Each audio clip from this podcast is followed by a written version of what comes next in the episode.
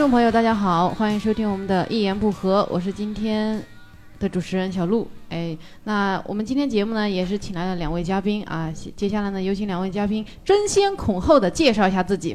大家好，我大家好，那个名字。这这你大家听我的啊，我的名字叫教主，哎，我是周奇墨，大家好。哎呀，稀客稀客啊，两位，哎，你们之前有来过我们《一言不合》节目吗？啊，这是第一次，这是第一次，就是我一直以为我自己的努力还不是很够，就是像上这种高档次的节目，尤其这一次看到小鹿姐姐，哎，其实我心里很激动，啊。就是我真的我从小就是听小鹿段子长大的那种人，对。是然是。后对，你是听了多少可以长到一米九？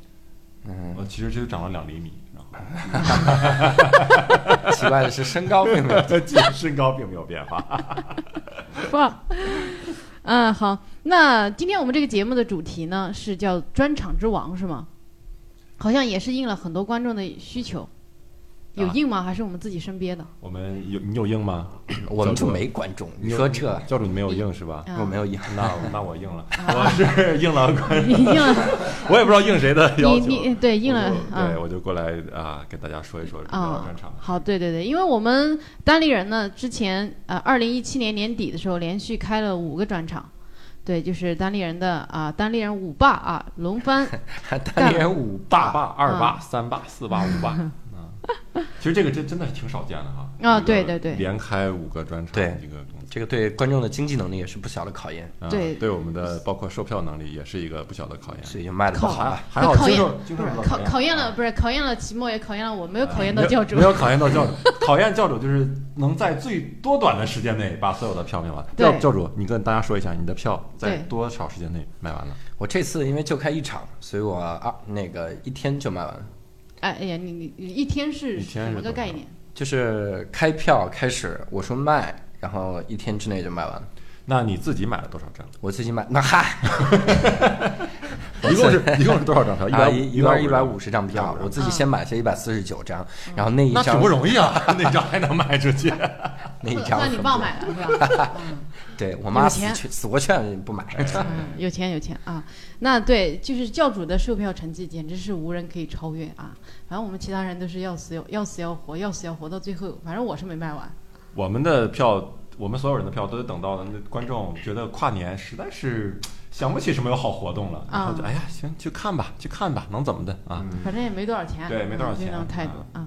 然后，呃，你们俩都是第二次开专场了啊？嗯，对，我是第一次。那说一说你们这个，因为是这样，我觉得我们这个节目呢，更多的听众其实是业内人，业内 哎，各位没有没有什么就其他在这个圈子之外的人愿意听我们叨逼叨，真有真的啊真有，谁？就是有有听众会跟我就是在那个联系啊什么，就他们经常愿意，比如说上班的时候听，下班的时候听，嗯，在车上听，嗯，哎，我也是在车上听对咱们的节目，这种就有车的人，对，我就在小黄车上听。我也是对吧在你的小黄车上听，你坐哪儿？我坐在篮子里，太那得多大的篮子？我开的是挖掘机吧？小黄挖掘机，挖掘机真是黄的呀！哎，这以后能不能来个大红车，完挖掘，机的一个 A P P 啊？哇，什么玩意儿？堵车的时候不怕呀，把哪有那么多前面车都铲走，前面前面的人说干嘛呀？我在上班呢。铲一起走吧，兜里坐着吧，这不也让你快点儿？坐兜里，咱们都能走。嗯，那其实我们呃，反正我我我自己的体会啊，就第一次就是做六十分钟的演出的话，其实选段子是一个挺麻烦的过程，因为你要把，因为我是第一次做嘛，然后把我之以往所有的段子，我把把它找找出来，就是贴合我目前这个状态以及呃。比较符合主题，但主题其实好像也没有没有多么的扣题啊你的。主题是啥来着？小鹿乱撞小，鹿乱撞，那不就是没主题吗啊乱撞啊，就是 就是段子乱飞。这个名字起得好。嗯，就就特别随意嘛。对。然后我觉得我选段子的时候，还是你你就是你早很早期的一些段子，我可能就就不会讲了。就是我我自己觉得可能不是那么适合的什么的，嗯、我我就会，反正我自己的感觉就是，我我捋出来一条主线，就比如说我要讲女性相关的，什么单身相关的、律师相关什么的，我会这样捋出来。你们是怎么挑自己的段子的？教主你是怎么挑？我觉得，我觉得捋主线这个事儿，我第一开始也干，然后但是我跟石老板差不多，我跟石老板都是那个，就是第一个专场，我要把这辈子所有的段子都发。我当时都到什么程度了？我说这句话读着挺好笑，我慢点慢慢点念，能撑五秒。这就是一个段子了，五秒，我要慢慢念这句，所以就是真的是硬凑凑一个小时，然后讲了几轮，我背水一战做了两轮，然后讲完了之后，觉得有一些段子不适合，我现在也在删，然后删再删到那个剩十分钟比较不错，嗨我现在是你七十分钟我现在七十分钟，删现在七十分钟，对删完大概能剩个六十分钟左右，就还有十分钟就不想讲。可以啊，就只删了十分钟的内容。对，但是我跟石老板都是，我们没有什么清晰的主线，所以你知道，像我们这样的人最头疼的就是记段的顺序。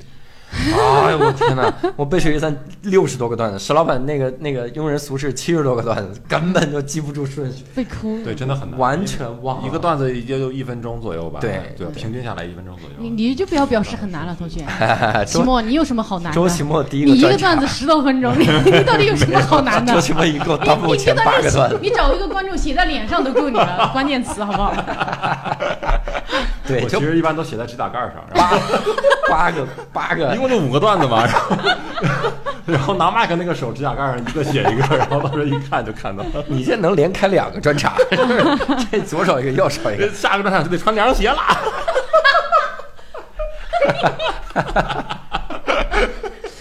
哎呀，太狂妄了啊！期末的呃，期末的专场第一个专场名字叫“哎呀算了”，对，对，其实专场名字是很有意思。一般啊、呃你像国外演员的专场名字，它呃有几种方式吧，好像有一种就是找自己专场里面他觉得最有代表性的一个段子嗯的一部分，对吧？嗯几句话拿出来。我其实就按照这个思路，因为我当时第一个专场里有一个段子是以“哎呀算了”结尾，嗯然后呢，我就而且那个效果我觉得还行，我就把那句话拿出来作为这个专场的名字。嗯。但是我第二个专场呢叫不良教育，这个不良教育在我专场里是没有出现过这四个原字的，嗯。啊，但是就是说它比较契合我第二个专场写的主题，啊，所以我就拿来做名字，这也是两种方式吧，对吧？嗯。教主你那个就很奇怪啊，背水一战既不是你的段子，也不是你的主题嘛，我觉得我先我先插一句，周奇墨那都不应该算他的第二个专场，他是跟咱们都不一样可。能第十个，哎，他他第一开始有应该已经有一个专场，嗯然后他把那个所有的段子都扔扔了了，这里面的段子都不讲，嗯有一些很烂的梗，然后他都但也有一以可以可些好笑以交给。别人嘛啊，传承他衣钵的人，给我多好，你说是吧？给我我又你现在还讲不了，你得第三个专场才能驾驭得了。这个你也忍得了？不录了。我我起专场的名字是这样的，因为我特别想要把每个专场就是记录几个数字。嗯，我可能比如说，因为我现在写出来第三个专场，我第三个专场和第一个专场就是一到三这三个东西，可能是目前我这个水平。然后我可能这三个是一组，我可能再来第四个专场的时候，我可能就不再讲这三个了，那我换一个新的主题。所以我当时想的就是必须要有一二三，所以你第一个是背水一战，第二个是装鞋不二，第三个叫三日天下三日天下啊！别老把这想是动词啊。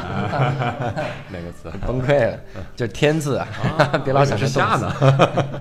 我我想我一直不太理解背水一战，你这个有具体的意思吗？还就是本来谐个音而已？哎，本来是背水一战嘛，啊然后谐音成背水的。因为我早期我在新东方给你们夸我呀？是这个意思给所有人点赞的时候，我都在底下说，我说赞、怒赞、全力赞、背水一战，然后我就觉得它是升级版本，觉得好玩就用下来。教主最早的谐音梗，这个真的是太太个人化了，就哎你自己沉浸在那个背水一战这不。就是那五秒的段子嘛？然后 后来决定没用，小鹿呢？你这名字是 我我其实我取那个名字，首先还是因为我叫小鹿嘛。对对，然后呢，我我会觉得就是我目前这个段子还是代表了，至少是在我讲这个专场之前，我整个人生状态，我经历的一些事情。嗯然后比如说我单身的事情啊，然后我，因为我其实每一个段子都有它非常真实的一个部分在里面嘛。那其实就是我我过去小鹿乱撞比较混乱的这个这个状这个状态吧。就比如我微信的名字叫小鹿乱撞，到南墙下站着小天使。我第一次见小鹿这个名字，觉得你真是觉得微信起名不花钱呐？因为我当时取这个名字时，我真的是脑子里有想哈、就是我就觉得不是有一句话叫“不撞南墙不回头”嘛，我就觉得其实当你决定做，比如说做单口喜剧，我们其实真的属于第一代哈，中国的第一代在做这个事情的人，那我就觉得我做这个事情，我是有那种大的乐观，我觉得我肯定能撞到哪儿，但我不确定我撞到哪儿。但我总觉得我能撞到那个南墙呢，就差不多了。就已经站着小天使，对，那墙墙下肯定有个小天使站。或者一坨屎。但是墙下都不是天使，是一坨屎啊！墙底下小鹿站站乱撞到南墙下一坨屎，站着一坨，站上一坨屎，站上一坨屎。哎呀真牛啊意一！下我们节目的水平啊！哎呀，哎，反正也没听众，就这样了。对啊，就这样。啊，好。然后你们第二个专场，你的叫不良教育，不良教育你的我叫张学。学不二，你们俩做了两个专场的人啊，我只能采访你们了。反正我是没有那个体会啊。嗯你们觉得第一个专场跟第二个专场有什么区别吗？嗯，你自己的感受？对我来说，区别还是有点儿的啊，有嗯有明显区别。第一个专场呢，哎呀算了，那个专场就是教主之前说嘛，就是我其实之前有一些内容，大概一个多小时的内容是我零散的讲的，然后统一就不要了，因为呃，我讲哎呀算了那个那些段子，讲我爸那些东西，是我觉得哎是这个阶段能比较代表我现在的段子的这种感觉的啊，然后我就把这些这种类型的段子拿来讲，这种类型段子主要就是故事型的，然后讲自己个人经历的。啊、然后呢，把把它组成这个专场的时候，其实这些段子我觉得写的没有那么困难，是因为可能都是就是第一次挖掘这些经历嘛，所以感觉灵感很多。然后那时候写这个段子也都是没事儿过两天就有个灵感。等第二个专场以后呢，就开始基本是主题式的写作了。第二个专场不良教育会写了一些关于什么儿童教育的那些小孩儿的一些东西，有那个东西是说我之前写了几个关于那样的段子，然后后来一想，要不第二个专场就多点儿关于这方面的内容。嗯然后就开始有意的去想这方面的话题、这方面的主题，包括看这方面的一些书啊、资料啊什么的，然后看能不能给自己一些刺激、一些灵感。结果最后我真正按照主题去创作的凑下来的呃内容呢，就是最后留下来的内容大概也就是十五分钟左右，就是剩下的东西还是说。我就是跟跟教育没什么太多关系，但是也是跟童年、跟小孩有点关系的，嗯嗯嗯是这样的。行了，你是要把那些再扔了吧？来扔给我吧。所以呢，最后就在整个纯正的就关于教育的东西，大概就是在我专场里占四分之一吧，嗯就是因为十五分钟嘛。啊，我最深的一个感受就是，你到了第二个专场之后，你自己的创作能力是不一样的。我背水一战里面，你让我写那些段子，我写最长、最长、最长的一个，可能就五分钟。但是我张学不二里面，我数了一下，张学不二大概就十几个段子，十二三四，哎，就是比如十四个左右这样的段子。那你自己创作能力上来了。然后你自己对这个细节的把控就不一样。我还跟周奇墨讨论过这个事儿，我说这个为什么会越写越长？嗯，然后就是你自己对细节的把控不一样。你看石老板也是，石老板他第二个专场不大在，就是没有那么多的记忆的这个压力。嗯，他可能第一个专场特别特别的密，嗯然后第二个专场稍微稍微这个多了一点。嗯，但是说实话，石老板还是有记忆压力，他自己在专场的时候还把词儿忘了。不是石老板最大的压力是在于他为来，你们知道，听众朋友们，你们知道为什么今天专场之王只有三个人吗？明明五个人办了专场，那个博博是因为在上海，我们拉不来；石老板是因为他没有资格。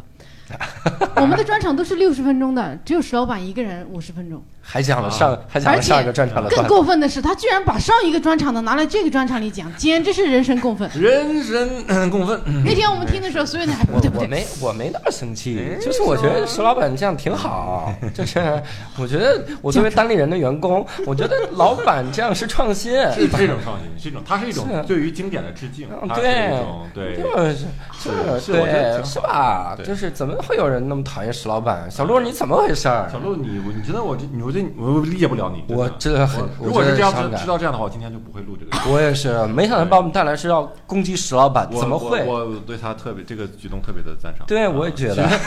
其实我第二个专场里也有那个第一个专场的大概五分钟的一个段子，嗯就是讲什么看病嗯看看包的那个。对，所以我我真的跟你说，这这五个专场讲完了之后，除了我，全都在讲第一个专场的内容。哇哦对你说的对。这就不叫五个专场。哎呀，我觉得你们两个人真的太社会了，我没有看透你们。我们就是真心的呀，怎么真的是社会呢？怎么是社会呢？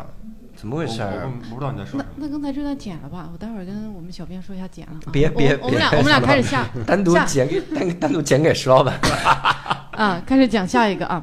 哎，我我我有种感受啊，就是在任何一个演出当中都是这样。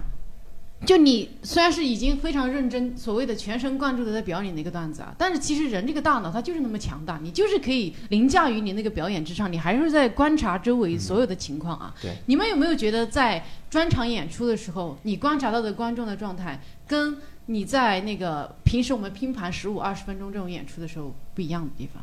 我觉得，就拿先拿我来说，我觉得最大的不一样就在于，我平时拼盘演出，底下有一半人是不认识我的，嗯，但是我在专场的时候，底下大部分人都是认识我的。然后，即使是比如说有一些不认识，他也是认识的人领来的。他来之前就会跟你说他什么风格，笑嗨，但是来之前就说这人是什么风格，特别的热闹或者是怎么样的。如果是拼盘演出的话，我去观察观众，观众有的时候有的时候进入不了我的状态，他可能就很冷淡，他就觉得啊 好吧啊快下去吧，就这感觉。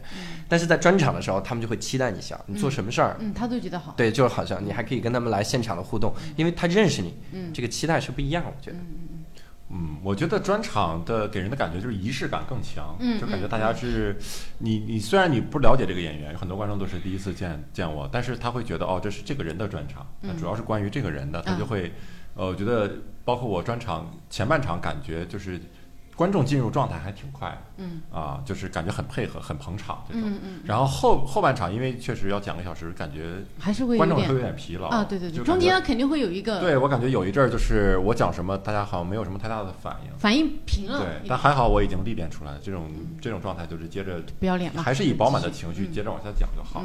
讲到最后，观众啊歇过来了，然后他啊我说段子又好一点了，然后他就开始又又开始笑。哎，那你说在那个低谷阶段，到底是应该把强段子放在那儿，还是就哎呀随便你们就是在大家情绪要开始往下降的时候，你也放点降嘛，敷衍过去，然后 等该该往上抬的时候再把大家抬起来。我觉得这是大家自然的一个休息的状态啊。观众那块儿就是应该是有一个曲线的。嗯，我自己对于这个段子的顺序是这样看的，就是你会发现有的时候拼盘的段子，我去讲一个叙事类的，嗯可能这个段子不好笑，嗯，就是观众笑的感觉没那么多。对对对，但是如果这个这个这个我的这个叙事类的段子放在我专场里面，那感觉就完全不一样，对，它就会变得非常好笑。嗯为啥呢？一方面我我刻意讲叙事是让你休息一下，嗯然后自己慢慢来。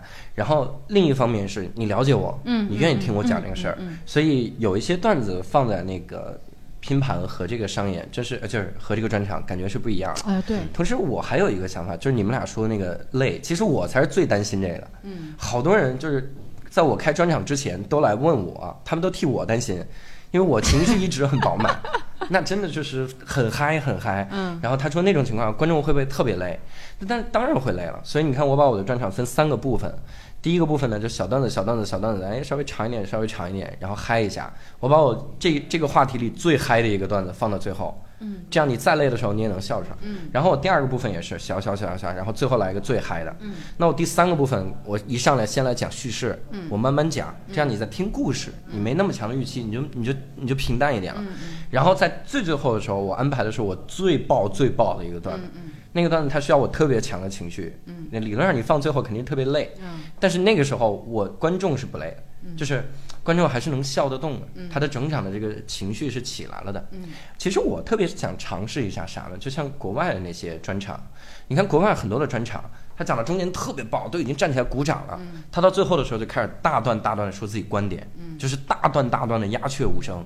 你像那个 Trevor Noah 更是，哇靠，这一个段五分钟四分半一点声音都没有，然后那三十秒说一个特别好的梗，他是这样。然后一般来说，他们结尾的时候都来一个很弱的梗，嗯，就特别弱，然后就下去了。然后谢谢谢谢各位，就是让观众有一个收了的感觉。嗯觉得他比较适适应了观众的那种心理需求，对吧？他前面情绪最饱满，观众也是最新鲜、最饱满的时候，讲很好笑的东西，现场效果很好。那后面观众正好也累了呢，然后他讲一些观点性的东西，让观众看完这场演出就觉得，哎，哎，我不光笑了，对我还记得这这个人的一些观点还挺厉害的。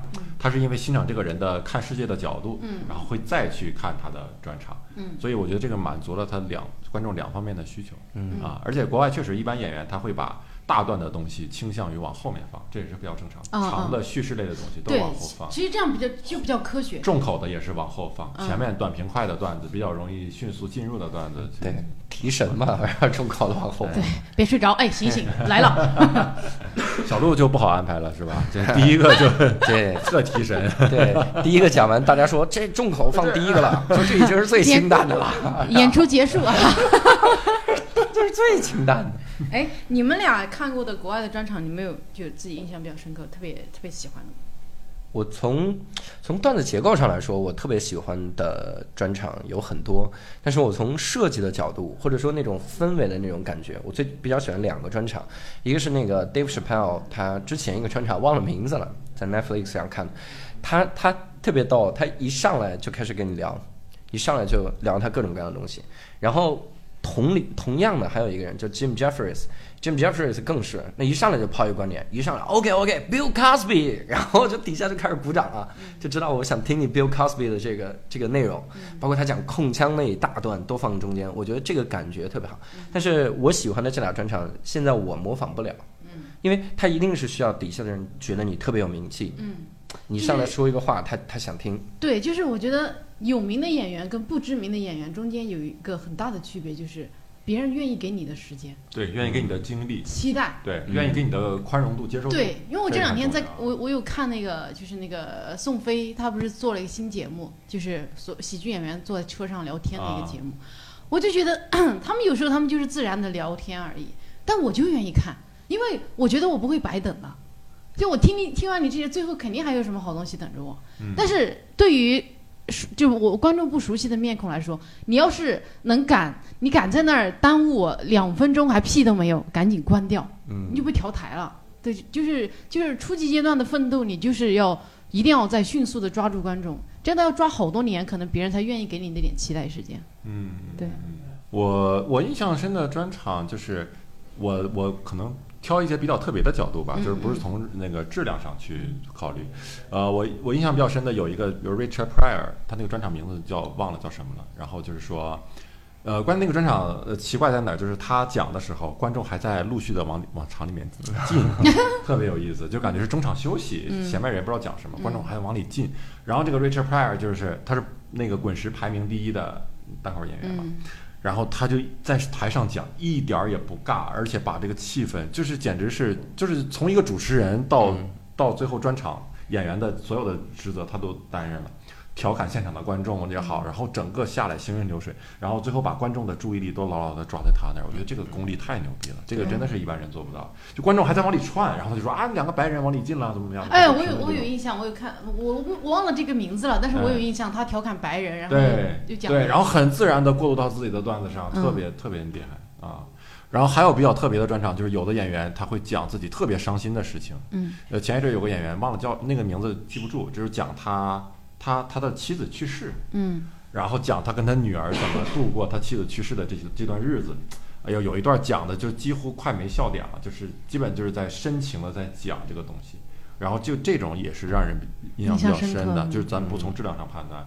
然后还有一个人呢是讲他自己去看啊自己对跟抑郁症的一种抗争，然后呢讲他去看心理医生，讲他自己呃面对周围的人，周围的人给他怎么样的反应，然后他自己又带着怎样的恐惧去生活，每天这种状态。他那个专场里面也是笑声有的时候没有那么多，但是你会发现观众特别愿意去听，然后特别注意力再去集中注意力在听，然后他一一旦有梗的时候，观众的反应也会特别大。嗯嗯这个是这种就是终于等来了，是吧？对对对，这种这种就是给人印象比较深。就但你我得多笑会儿你看完以后，你你可能对质量什么的咱另说，但你一定会记住这个人，记住这个专场，嗯觉得他有特点啊。嗯，所以这也是一个问题，就是你专场呃每个演员追求的不一样，有的就是追求纯的就是搞笑，嗯啊，有的就是说我的专场可能就是不是搞笑，不完全是搞笑嗯啊，我可能还要讲点别的。嗯，对，我觉得还是确实是你要等能开专场的时候啊，你是可以有，就是至少对于面对你那些观众来说，你是有点资格来输出一点观点的。那些人他愿意听你的，但平时拼盘演出千万不要做这种梦，你还想输出观点，那你就是那天冷死所以我特别好奇，他们这些段子是咋练的？嗯，你知道吗？在开放麦这种段子都冷死啊，就半天。对呀、对他可能是即兴，而且他连贯性很强，他嗯怎么就是讲自己抑郁症那些，他怎么讲？太难了，我觉得很难。就是在那种在那种平时拼盘的演出，观众很嘈杂，心心情也很浮躁的情况下，你很难去试这种段子。我觉得这个比较难。嗯。嗯，我我看的专国外的专场，男演员也看了，但我我一种感觉，因为我我会经常看女演员的嘛，我觉得，呃，女演员哈，Ellen 的讲的，嗯她原来的专单口专场挺好的，然后还有那个，就我我老是不没记住他们名字，就那个女女的黑人，啊、w a n d a SAKES 是吧？对 Wanda 我我挺喜欢他的，但这俩都是拉拉哈。嗯然后我有时候有这种感觉啊，就是，呃，你像那个什么，我刚刚跟你讨论那个 Amy，Amy Schumer，Amy 嗯 Schumer，他我不喜欢他，我非常明确，我一点都不喜欢他，我觉得他段子根本不不行。就是，然后那个呃 Whitney Cummings 我觉得好，就是嗯她她讲东西，他是就是破产姐妹的编剧是吧？啊啊，对，就是那种特别强的，他自己的非常直，他他非常强的一个观点，然后我把东西说出来，真的完全能够说服你的。还有那个阿里旺那个，嗯也也也不错。那阿里旺那个专场我特别对对对，但是国外有些女演员是真的有点太水了，就是他们要那样在，就就他们同样的段子，我觉得在中国来，你肯定肯定要死，就是你没有什么梗，你完全是靠情绪在那膨胀，没有什么用。嗯，对然后我就是我看女女演员的专场看的就是，其实咱们办专场已经算大跃进了，对吧？对他讲了多久就办专场了？国外阿里旺那个专场，他最老的段子已经十几年了，啊、嗯，然后他十十一年办了一个第，我们可能等不到十几年，我们这些节目不，我们这些段子 就被搜刮到节目上去了。哎，不是，我觉得像那种，因为咱们看到的他们的专场，那肯定不是他第一个专场，他肯定是就是那是录制的第一个专场。没有人录，可能就是它是录制的第一个 Netflix，比如签约的专场，那他可能之前做了很多很多东西，嗯。他可能讲了很多遍，包括咱们现在，咱们说咱们这个过年的时候开了五个专场，嗯。每个人都讲了一个小时，但是没出版，没成 DVD，嗯。可能有一天，比如说。搜狐，嗯。哎 搜狐就别合作了，优酷，哈哈，你还还敢挑你？哎，爱奇艺还有这个腾讯是吧？嗯。来找你，比如说说小鹿，你这个太牛逼了，我们给你出一个专场的钱，点击付费，嗯就像德云社那样，有的相声我是点击点击付费的，嗯然后你付费，你的这个专场就放在那儿，我觉得那个算传统意义上第一个专场。嗯，要视频网站有所收入，并且刻成 DVD，这算真正的第一个专场。我就是喜欢那种。什么东西能够点击付费那种人，就是我花钱就买你这个内容就好，嗯。我不想免费，然后看你那堆广告，哦那乱七八个节目里叮咣一顿赞助广告，然后口播，哎呦，哎呀太烦死了。了，对对对。我就特想特别纯粹，你给我一个好东西，我就是花钱看就完了，看完我就爽了。对对，你说吐槽大会能不能出一个无广告版？然后我就付费啊，对吧？付费会员享受不看广告，哦，有道理，对吧？就像你刚刚说，这我觉得挺好。我觉得这样挺好，我是愿意，因为我太烦那些东西了。嗯就你再努力去设计那些，它会让你跳，戏，主要是对，会让我不舒服。它会让你跳戏啊，就觉得就感觉他正在做很认很认真的在搞笑，然后突然就不认真的在搞笑了，就对开始就感觉整整个场对是你呃哪怕现在设计的再好，我已经乏味了，因为现在这种所谓的搞笑的植入，这种我反正我我已经有点太腻了。我觉得嗯。原来奇葩说的马东的那个植入挺好的，他应该是我就觉得有点开创先河，就是真的可以把就是他就是很很好笑的就把他那个广告给塞进来了，然后大家都觉得我就会觉得哇，还好你打了这广告，真的气氛太好了，就会有这种感觉。但是现在对现在很多的已经没有那么就没有那么精彩，但他还要假装他很精彩的样子，已经有点过了。对，你们，我有个问题啊，之前你知道有一个演员跟我说，让我下一个专场的时候要跟教主学习一下怎么在台上优雅的喝水。嗨，为什么呀？我觉得教主，你喝你喝了吗？我喝了，小鹿我喝的了吗？我喝的是温水。啊没有没有，小鹿喝水是这样的，我听听场外的声音，嗯。是小鹿要等着气口去喝水，嗯，然后有的时候是哎没等着。没等着，就观众没反应，小鹿等我一下。sorry，我还是要喝口水，然后就去喝水。哎，水。对，这在专场上喝水，确实也跟观众给介绍一下，这是还是一个技术活儿。对对对，你你渴了，但是你得一直讲到观众哎有反应，而且有比较大的反应，就开始长时间的笑或者开始鼓掌了。啊对。你很自然的去拿起那杯水，真的，否则的话，你直接去讲完一个段子，观众哈哈哈，你去拿水，中间这段空这长长的段沉默就是极其尴尬对，尬。就是你拿到水之后还没喝呢，笑声就停了。我专场上去就先喝口水，我想我他妈就等不伯到伯才那事儿。伯伯才牛逼，上去啥都没讲，咕噜咕噜把他酒喝掉半瓶，然后再开始。然后吐台上了是吧？嗨，哎，真的？真的是，我觉得专场喝水就是个技术活儿。嗯你就是，呃，你有种感觉，就是你要很努力才有资格喝一口水。对，而且不是所有的演出你都有资格喝水啊，嗯就是你只有办专场的时候，你可能才需要喝水。对对你知道我最开始做单口的时候，最最羡慕的就是啥时候我演出的时候，边上能摆杯水，就证明我牛逼了，就是证明我能喝水了。就对对对，但是现在后来你就反正自己挂了个有军用水壶。有六十分钟的，就就反正那个东西新鲜感就没有那么强了。嗯就是以前还觉得那个仪式感特别重要，我一看别人摆那个，比如矿泉水瓶，嗯我就觉得哎呀太 low 了，你得摆个水杯呀、你得怎么样？现在都不计较那些了，就是觉得能让我喝口水就行。嗯，还是老了，你这个对老了这个状态。我觉得，我觉得喝水，因为就你就把它当跟朋友的交流就行。我是每次一上台，然后我想想喝水的时候，我我就知道下一个梗大概要出那个啥了，我没有主动去想喝水的那个啥。啊，那你你真的是精力旺盛，就是我是觉得我应该在这儿停一会儿，我那我也没事儿干，我喝个水吧。我哦，对，他就是 在炫耀他自己的牛逼。就是哎呀，掌哎呀，观众太热烈，我现在又干不了什么。哎呀，好尴尬。大家都站起来鼓掌，你说怎么回事儿？啊你喝水是。缓解你你的。对你可能观众都站起来，然后教主喝一口水，坐下，口吐莲花开。对，把他们全喷坐下。我也有那种时候，就是预判下一个下一个段子应该会有爆点，我准备去拿水了，结果哎没反应。摸一下回来这，个时候很尴尬，拿着水，但是我我能缓解，就跟朋友聊天一样啊。我说我本来设计的是你们玩命鼓掌，我才拿这杯水的，嗯，然后大家就开始鼓掌了嘛，嗯这个时候就帮你缓解嘛，我就我就喝一口，然后我说再来一遍，然后又举举杯子又喝一口，哎，我说再来，他们还鼓掌，我说我靠，这个时候如果外边进来一个人，看到这个场景会疯的好吗？里面一个人光是光是喝口水，底下就鼓掌是吧？啊，然后那个人肯定会问这是不是传销活动啊？就问保安 说这传销活动吗？保安说不是啊，那我就放心了。台上叫什么呀？叫教主，那还是传销活动。哎呀，好尬！你看现在就可以拿来喝水喝水。了。对，就希望教主现在喝口水，喝水吧是，嗯哎，我觉得我们上次做专场的那个剧场啊，呃，已经算是就是已经是挺努力找一个特别好的地儿了啊。嗯但是他跟国外那些舞美设计什么的啊，就专门为单口喜剧设计的那个，还是有很大区别啊。嗯，国外的演员他那个，我觉得专我我那个专场的设计还是挺有意思的，各种各样的。嗯那最中规中矩的就是那种，呃，我穿着就是领带西服，嗯然后很正式，然后就上一个剧剧院那种啊，就舞台，舞台就是凳子和水，这种是最中规中矩的。对但是有一些演员呢，会把自己的专场打扮的特别个性化。嗯你比如乔治卡林有一个专场，就是在舞台上放着什么沙发呀，然后那个书架呀、桌子什么之类的，嗯就感觉是一个客厅。嗯然后一个小老头儿在客厅里，在他家的客厅里絮絮叨叨给你给你喷这喷那的，就是给你带入到那种情境当中。嗯然后呢，还有的演员就是特别的浮夸，就是比如说 Kevin Hart，他嗯是我见过最浮夸的一个专场，就是他他在那个就应该是 Madison Square 吧，麦迪逊什么广场，嗯然后有几万人的场子，大场子，他。喷火，他讲他讲几个段子，他唰一举手势，啪来啪就喷火，然后就说过不过瘾，不过再来一次，还喷火，就是那个黑人的那种状态就出来了，就是那种炫酷炫耶，就那种很有意思啊。那教主不就中国的黑人吗？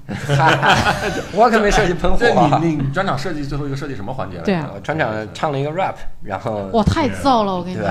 真的是很啊燥啊。没有见过我靠！当时你知道那个灯光舞美一切都很好哇，教主噼里呱啦把他的所有 rap，把他其实他是那个 rap 是很有主题的，你来介绍一下你自己那个。我那个 rap 里面把我所有的段子的梗，然后都讲了一遍，复习了一遍。我操！那光先听你那个 rap 就不用看专场了，这这是无广告版，这是这是那个无水分版是吧？我就是结尾的时候又又讲了一遍，后来还有同事说嘛，说不愧是新东方名师啊，啊，到最后还复习一遍。下一次专场还得考一遍呢。对，观众观众入场的时候，哎，上一个装学班那个那个梗最后是什么梗？观众说不知道，下我下下个专场。下一个专场不定那个梗是什么梗。哎，对，是挺好。那天我觉得那那个那个状态是特特别特别炫酷，嗯又火，而且我觉得教主特别牛。你记不记得我们那个剧场特别难走下来？哎呦，我那天你知道，我专场那天那个尴尬。我我还穿的多么多多端庄，对吧？然后从下面上面走下来，然后呢，音乐还给我放的是婚礼进行曲，我不知道是为什么。然后我从上面走下来，那个台阶是高低不平的嘛，我前面还走得像个小公举，到那儿就走得跟个老太婆一样，颤颤巍巍的抖下来。郝宇老师还一把抓着我说：“来，妈妈慢一点。哎呀，”啊，对，我觉得下次还是走找个平一点的地方。然后你就搀着郝宇老师走向了新郎。对，应该是有好找那种有后台那种。我是我是觉得办专场还是应该去那种像歌剧院那种那种形式。咱们这个就是咱们过年的期间去那个专场，就是去那个场地，那个场地是之前做 TED 演讲那个哎，场地。像公司宣讲会的一哎，对个场景它呢，从上面拍特别好看，嗯，就是从上面拍的时候，俯视，啊我那个特别好看。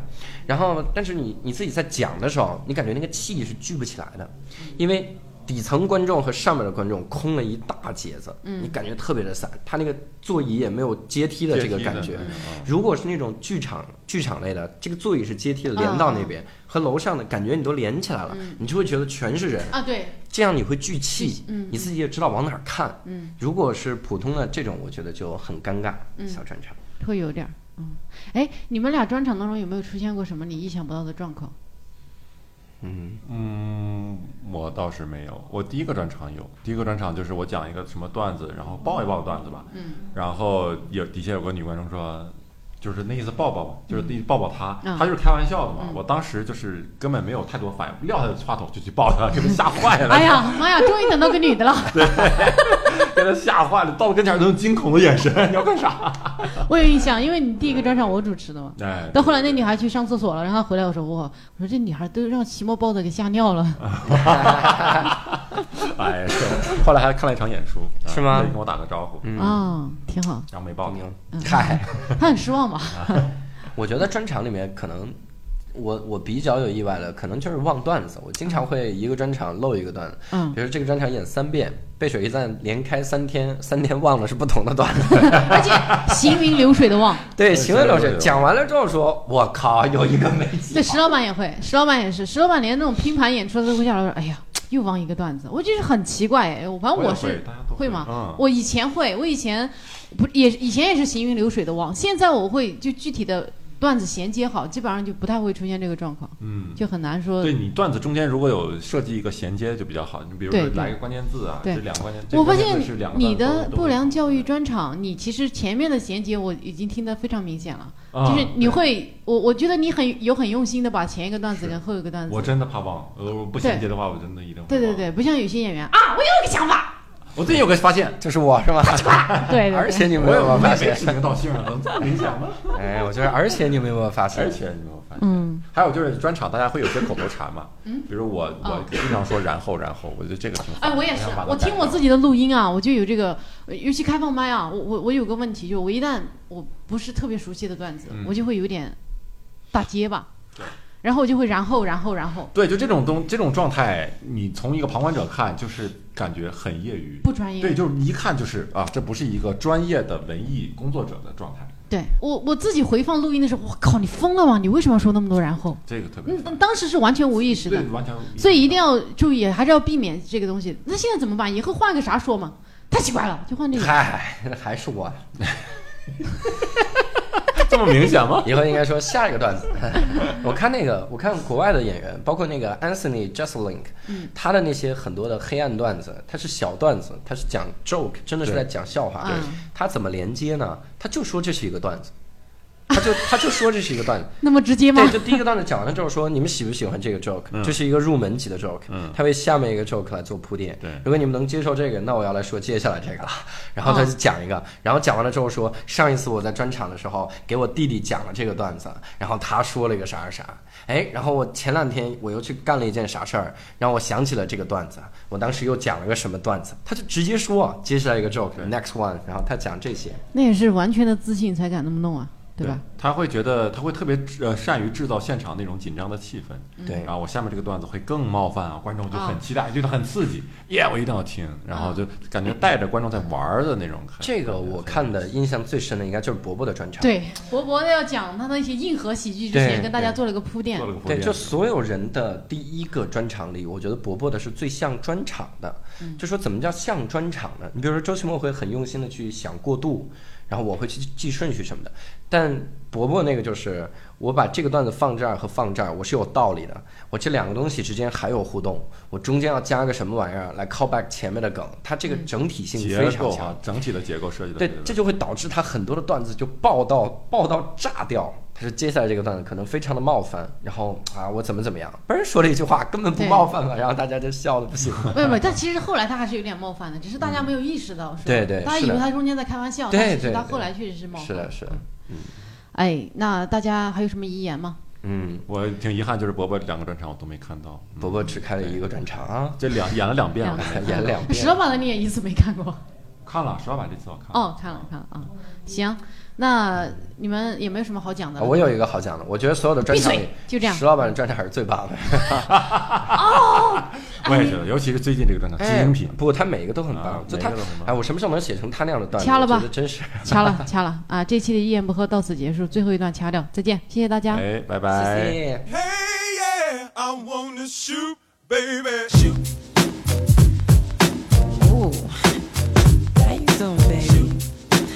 No, not you. You, the bow-legged one. yeah. What's your name?